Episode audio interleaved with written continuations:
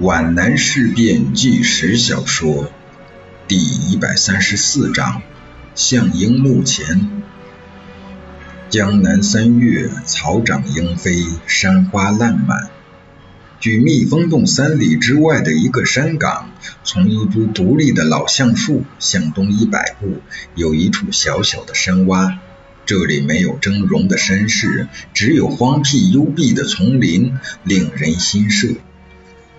这里遍布荆棘、灌木和弯曲缠绕的藤本植物，葛藤与蕨藤以其粗壮漫长的身躯，蟒蛇似的把山里树紧紧抱住。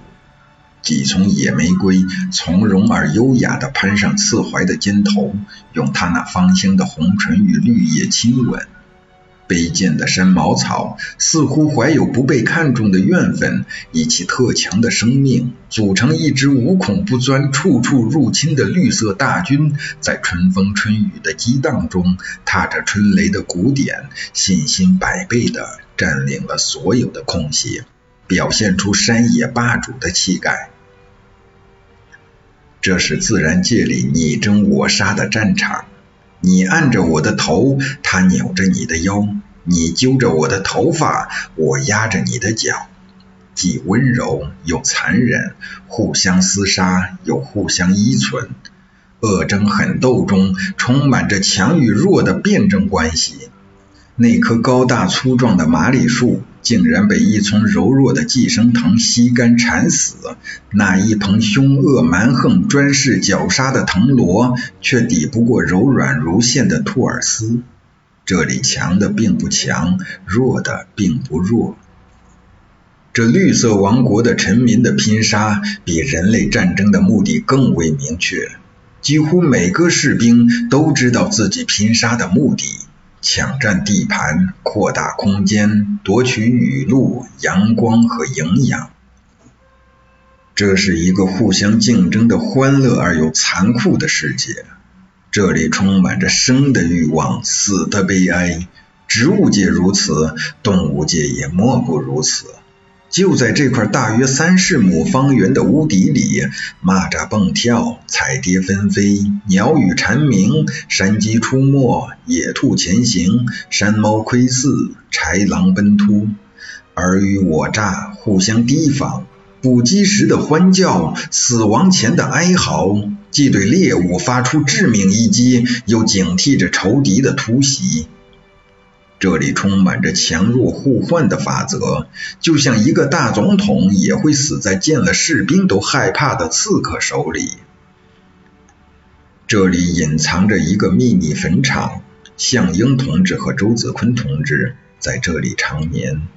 为了不使敌人发现，便把他们埋葬在这人迹罕至之地。他们尸骨初寒，牧草未青。林志超和白沙在去江北前夕，来向两位首长告别。他们没有花圈，没有祭品，只有依恋和哀悼，很难叫人想到这是墓地，只是两个稍稍隆起的土堆。他们把青藤拉向坟头，被踏倒的草丛已经立起，几天之后，就谁也认不出这块墓地了。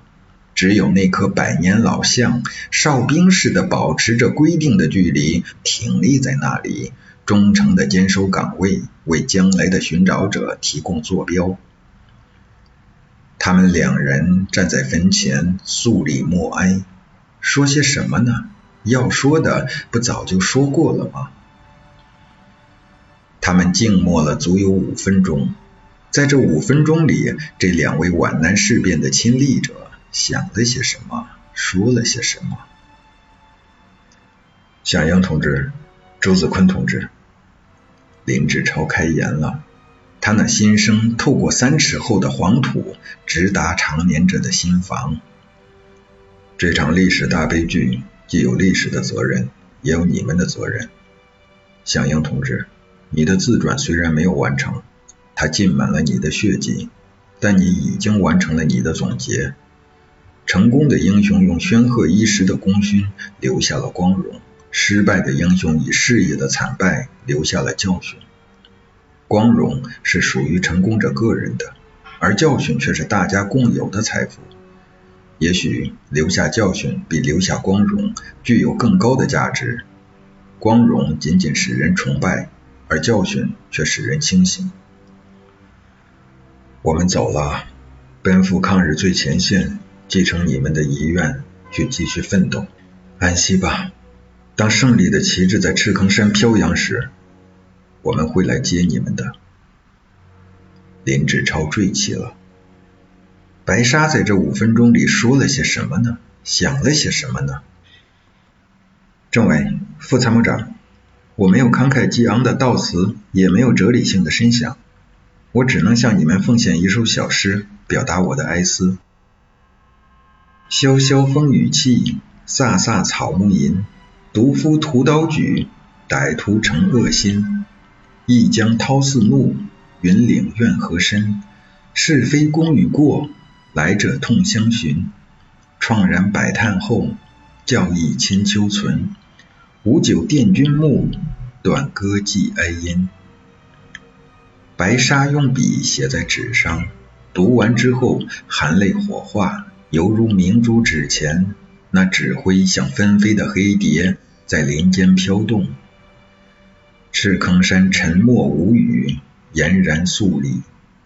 一阵山风突然袭至，嗡嗡轰轰而来，山林大声喧哗。这喧哗好像来自历史的深处，又波荡到未来的远方。赤坑山想些什么？山风说些什么？盖棺定论的话是不确切的，个人将得出自己的结论，大同小异的，截然相反的。横看成岭侧成峰，远近高低各不同。看山如此，看人更如此。角度不同，结论各异，但谁也不能违背辩证的法则、历史的逻辑。在他们走过的道路上，去寻觅生活的底蕴和生命的价值吧，因为你还在走。他们是一面镜子。